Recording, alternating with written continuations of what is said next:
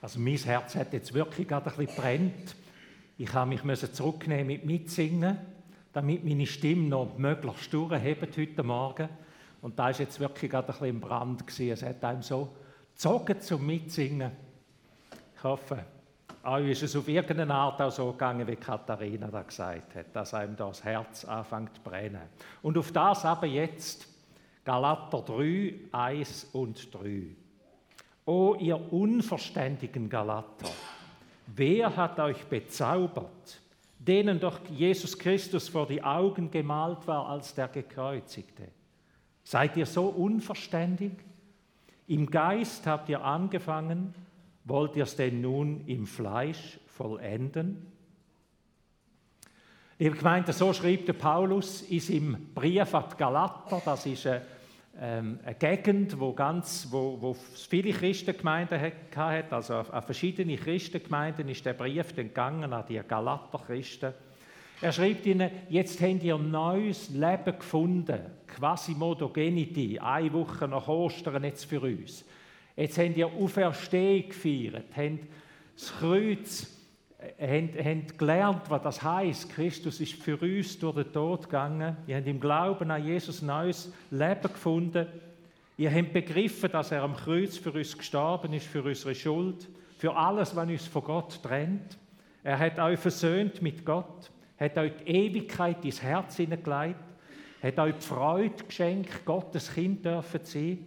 Und ihr dürft kindlich vertrauen und beten, lieben Vater im Himmel durch ihn. Wer hat euch verzaubert? Wer hat euch verzaubert, dass ihr von dem Glauben wieder verloren habt, dass ihr, dass ihr von dem Glauben, von dem Geschenk wieder weggerissen worden sind? Versteht ihr denn immer noch nicht? Glauben hat mit Verstehen zu tun. Also da ist etwas passiert bei diesen Christen, bei diesen Galater-Christen. Glauben hat mit Verstehen zu tun. Es hat damit zu tun, dass wir verstehen, wer wir sind und dass wir verstehen, dass es einen erlösten und einen unerlösten Mensch gibt. Es gibt einen erlösten Mensch und es gibt einen unerlösten Mensch. Der erlöste Mensch, der mit Christus lebt, für mich mit ihm gestorben, mit ihm auferweckt. Und der unerlöste Mensch, der ohne Christus lebt, wo sein Heil und seine Gerechtigkeit und sein Wert sich durch sein eigenes Leben äh, verschaffen, wo seine Bedeutung sich selber geben wird und auch geben muss. Der erlöste Mensch, wo sein Heil sich schenken lässt als Wunder, als Gnade, als Geschenk, so wie die Zusage in der Taufe als Beispiel. Die Bibel braucht, um das deutlich zu machen, immer wieder zwei Wörter, die uns ein bisschen schwer über die Lippen gehen, denke ich. Sie sind nicht mehr so en vogue. Es ist begriffbar Fleisch und Geist. Fleisch und Geist. Der Paulus sagt da, ihr habt den Geist empfangen, ihr habt neues Leben bekommen, da ist ein neuer Geist in euch gekommen und ihr wollt jetzt im Fleisch weitermachen. Was heißt das? Was bedeutet das? Das heißt, da, wo ich vorher probiert habe, deutlich zu machen, ihr wollt jetzt auf das Mal wieder auf euch selber bauen. Jetzt, wo der Alltag wieder kommt, jetzt wollt ihr doch auf euch selber bauen und selber gut sein. Fleisch und Geist ist in der Bibel ein Begriffspaar, ein gegensätzliches Paar, wo immer wieder gebraucht wird, um ganz viele verschiedene Sachen deutlich zu machen. Ich will mit euch dem ein bisschen nachgehen. Was meint denn das? Das knorrig Wort Fleisch. Zuerst ist es einmal einfach bezeichnet Fleisch kann, kann und man muss, wenn man die Bibel liest, wie rausgehören, welches, welches ist jetzt gemeint. Zuerst kann Fleisch einfach mal heißen der natürliche Mensch, also der Lieb. Wir, wir, sind, wir sind natürliche Menschen. Jesus hat in der Lesung, wir haben es gehört, hat gesagt, lange mich doch an. Ein Geist hat nicht Fleisch, hat nicht einen Körper, wie ihr das bei mir wahrnehmt. Also der natürliche Mensch, der von Gott geschaffen worden ist und wo Gott sagt, es ist gut. Nie in der Bibel, und das ist ganz wichtig, nie in der Bibel lesen wir irgendetwas Negatives über den Körper. Also wenn manchmal der Christenheit nachgesagt wird, sie hätte Körperfindlichkeit und hätte so ein verklemmtes Ding und was auch immer dem Körper gegenüber, dann ist das möglich, dass das passiert ist. Ich glaube, da gibt es nicht abzustreiten. Aber es ist nicht die biblische Aussage. Die Bibel tut den Lieb hochwerten, hochachten. Er ist ein Geschenk von Gott. Und das ist die zweite Bedeutung.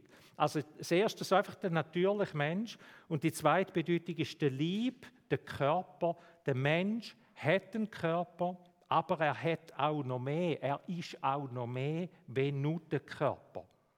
Ein Körper, wo gebrechlich ist, ein Körper, wo Bedürfnis hat, ein Körper, wo vergänglich ist, wo nicht für die Ewigkeit gemacht worden ist. In der Ewigkeit werden wir einen neuen Körper bekommen. Interessant, dass die Bibel das gleiche Wort wieder braucht und sagt, so wie es einen irdischen Körper gibt, also eben Fleisch, so wird es einen himmlischen Körper geben. Wir werden in der Ewigkeit wieder mit einem Lieb, aber mit einem ganz, mit einem himmlischen eben, nicht einem irdischen, mit einem himmlischen Lieb ausgestattet sein und werden so einander sehen und werden so Gott sehen, werden das Lamm sehen auf dem Thron, wo es heißt, man wird immer noch die Wundmal in seiner Seite sehen.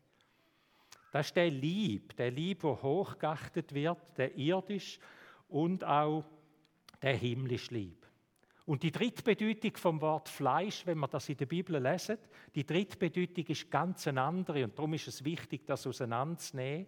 Denn meint Fleisch die natürliche Gesinnung vom unerlösten Mensch. Der Mensch, der nicht das sucht, wo Gott will, oder das in uns inne, wo nicht sucht, was Gott will, Kräfte und Mächte in uns und in unserem Leben, wo wie Gott zuwiderstehen oder ihm entgegenstehen, das bezeichnet die Bibel auch mit Fleisch. Es gibt also nicht quasi einen neutralen Mensch, auch wenn das heute vielmal so dargestellt wird. Es gibt nicht einen neutralen Mensch, wo quasi im Frieden mit sich lebt, im Frieden mit der Welt lebt und für das Gott überhaupt nicht braucht. Den gibt es nicht. Es gibt nur den erlösten Mensch, den geistlichen Mensch und es gibt den unerlösten Mensch, wo die Bibel da sagt, er hat eine fleischliche Gesinnung. Und das ist eben nicht eine Abwertung. Das heißt einfach, ohne Gott, ohne Gott unterwegs sein. Fleisch und Geist stehen in einem totalen Gegensatz zueinander. Und es gibt nur die Gesinnungen. Und die Frage ist, wer bin ich? Was ist mein höchstes Ziel? Der Galater sagt der Paulus, ihr habt im Geist angefangen, ihr habt geistliches Leben entdeckt und jetzt lebt ihr auf Mal im Fleisch weiter, also jetzt lebt ihr weiter, wie wenn es Gott nicht gäbe. Das ist der Gegensatzbar, den er ihnen hier auftut. Wer hat euch den Glauben geraubt? Wer hat euch verzaubert? Wieso wollt ihr das nicht verstehen? Ja, was sollen wir denn verstehen? Wir sollen verstehen, dass es keine geistliche Neutralität gibt. Wir diskutieren viel und reden viel über Neutralitätsfragen. Darum einmal in der Kille das Stichwort ganz anders braucht. Es gibt keine geistliche Neutralität. In der Frage, wer ich bin, gibt es letztlich nur ein Entweder-Oder. Entweder bin ich ein Produkt von der Revolution, und Gott eine Idee, dass es mir zwischendurch ein bisschen besser geht oder so, irgendein so Notnagel, wo mich noch ein bisschen retten tut in der Dunkelheit zwischendurch, ein bisschen guten Gedanken gibt. Aber eigentlich bin ich nur Fleisch. Oder aber ich bin Geist. Es gibt Gott. Ich bin geschaffen, ich bin geliebt, ich, ich bin erlöst, ich bin zutiefst ein geistliches Wesen, geliebt vom dreieinigen Gott.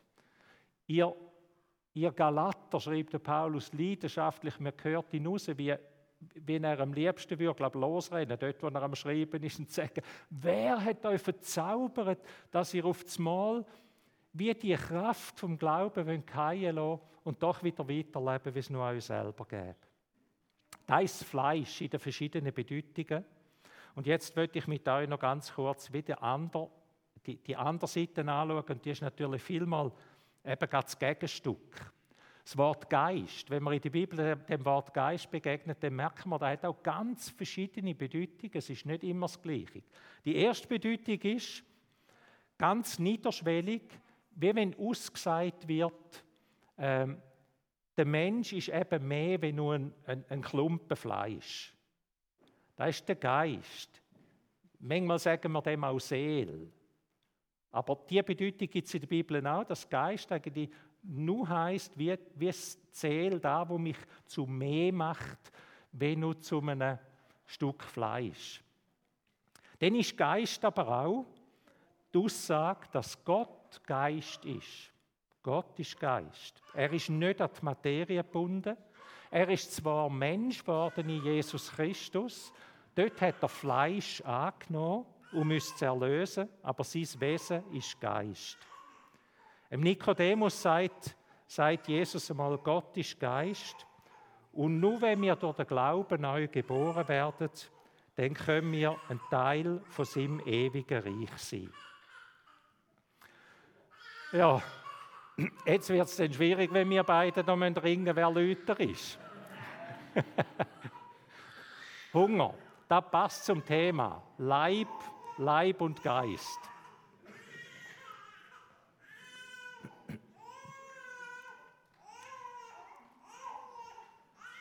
Ja, ja, sie hat auch einen besonderen Tag heute. Sie darf das schon noch ein feiern.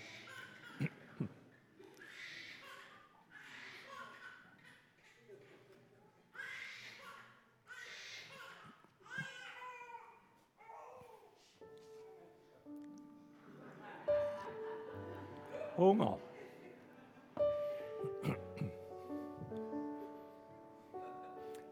Gott ist Geist in die Ruhe hinein gesagt, Gott ist Geist. Und wenn du nicht von neuem geboren wirst, sagt Jesus dem Nikodemus, dann kannst du nicht das Reich von Gott erahnen. Und du kannst nicht Teil von dem ewigen Reich sein. Und die dritte Bedeutung von dem Wort Geist ist, Gott gibt uns seinen Geist. Jesus sagt, ich lasse euch nicht allein zurück, sondern ich gebe euch, ich bin immer bei euch durch meinen Geist. Fleisch und Geist. Die Frage ist, wer bin ich? Es gibt ein wunderschönes Bild, viele benutzen das Bild und ich glaube, das hat sehr viel bei dem Thema, das Bild vom Flugzeug, um uns aufzuzeigen, um was es geht. Ein Flugzeug fliegt im Zusammenspiel von zwei Kräften. Die eine Kraft, die wirkt beim Flugzeug, ist die Schwerkraft. Und die sorgt dafür, dass das Flugzeug am Boden bleibt. Ist es so? Oder? Da ist die Schwerkraft. Und dann gibt es eine zweite Kraft, die dem Flugzeug wirkt. Und die will ja helfen, da helfen, dass das Ding fliegen kann. Das ist die Aerodynamik. Dass man die Luftwellen so die Aerodynamik, eben die Luftströmungen so ausnützt, dass es einen Auftrieb, einen, einen Aufschub gibt. Nur die Aerodynamik macht möglich, dass das Flugzeug fliegen kann. Eine Woche nach Ostern, mit dem Sonntag wie die neugeborenen Kinder. Es soll uns wie die Anregung geben, nicht am Boden kleben zu bleiben nicht nur mit der Schwerkraft zu rechnen, sondern immer wieder zu wissen, da ist noch die Zweikraft und die will, dass ich fliegen kann. Die will, dass ich aufsteigen kann. Das ist die Aerodynamik. Gott wird uns Sinn, Geist schenken. Lass dir Sinn, Geist schenken. Der Galater, der Paulus erinnert Galater und fragt sie, wie habt ihr denn den Geist empfangen? Wie ist das schon gewesen? Schaut nochmal ein bisschen zurück, denkt nochmal zurück. Habt ihr den Geist bekommen, weil ihr etwas ganz Besonderes gemacht habt? Weil ihr ganz besonders gute Menschen sind? Oder etwas Wunderschönes denkt habt? Nein, ihr habt einfach den Geist empfangen durch die Annahme unserer Botschaft. Das ist Evangelium. Christlicher Glaube heißt, nimm das Evangelium an.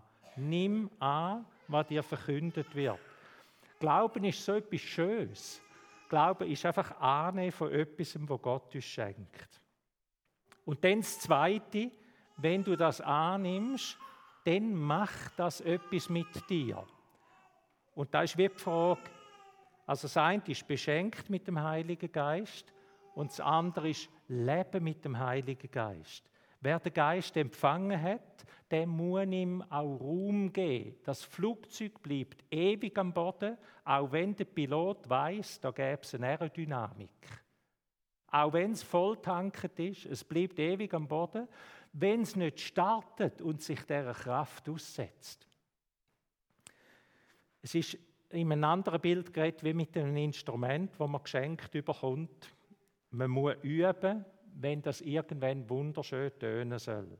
Und darum sagt der Paulus, wandelt im Geist. Ihr habt den Geist geschenkt bekommen, jetzt lebt auch mit ihm. Stellt euch dem Kampf, dass unser Innerst, unser Fleisch, wenn wir jetzt ein mehr unter dem verstehen, dass unser Fleisch sich wie gegen den Geist sträubt, stellt euch dem ständigen Kampf.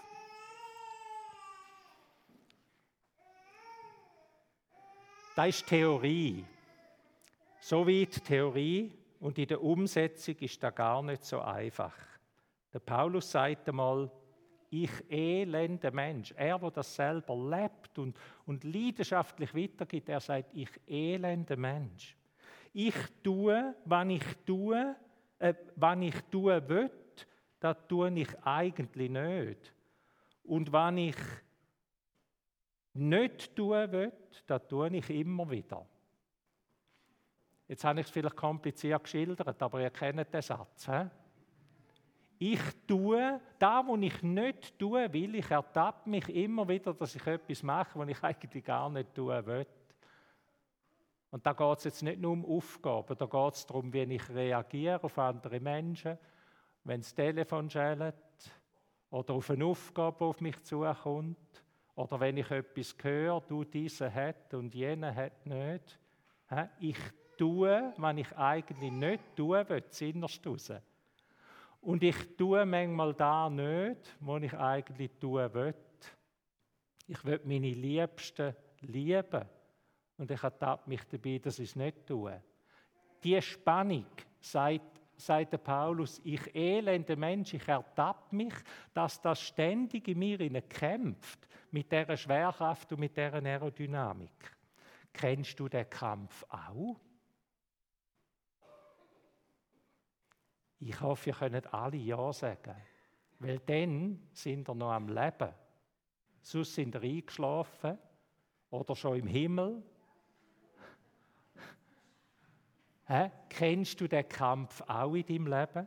Dann habe ich dir zwei gute Botschaften zum Schluss. Das ist ein wunderschönes Zeichen. Du lebst und Gottes Geist lebt in dir. Nur wer Reue empfindet, weiß auch, dass es mehr gibt.